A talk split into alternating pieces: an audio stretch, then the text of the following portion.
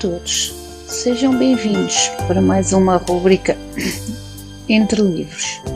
Como sugestão de leitura, perdão, para esta semana eu trago-vos o livro O Amor da Minha Vida, da autora Rosie Alves. Quando passamos por mais perdas daquelas que são suportáveis, temos tendência para guardar tudo conhecida viola marinha, Emma enfrenta uma doença grave e o marido decide pesquisar e escrever sobre a sua vida. À medida que esmiuça o passado, percebe que a mulher que ama, na verdade, não existe, nem o, nem o seu nome é real. Emma ama o marido e a filha. Por ele era capaz de fazer qualquer coisa. Mas quase tudo o que ela contou sobre si mesma é mentira. Quando a verdade vem à superfície, Emma tem de provar ao marido que é realmente a mulher que ele sempre pensou que ela era mas primeiro precisa de revelar o seu amor de, o amor da sua outra vida. Uma história de amor pungente, um mistério compulsivo e uma narrativa sobre os segredos que guardamos.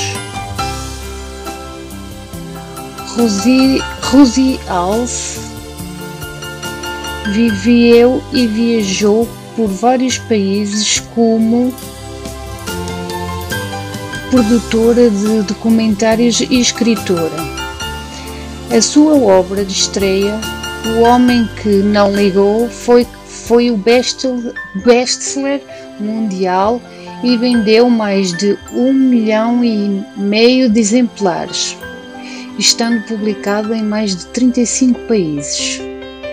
Antes tinha, antes tinha escrito mais de tinha escrito quatro colheres perdão, tinha escrito quatro comédias romances sobre o pseudônimo de Lucky Robinson.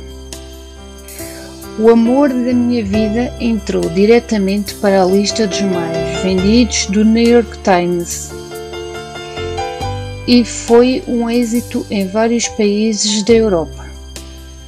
Atualmente, Rosie mora numa quinta medieval em Devon, no Reino Unido, com o companheiro e dois filhos pequenos. Abracei-te toda, abracei-te todas as noites ao longo de, de dez anos e nem o teu nome sabia. Temos uma filha, um cão, uma casa. Afinal, quem és tu? O amor da minha vida, o amor da vida em, na qual aquele encontramos e reconhecemos aquele que encontramos tudo e, tudo e confiamos os nossos segredos mais pesados. E se a pessoa que mais amamos é aquela que menos conhecemos? Um suspense romântico inesquecível.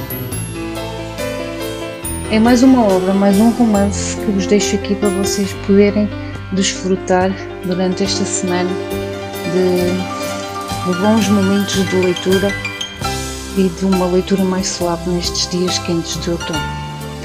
Beijinhos para todos e espero por vocês para mais uma rubrica Entre Livros.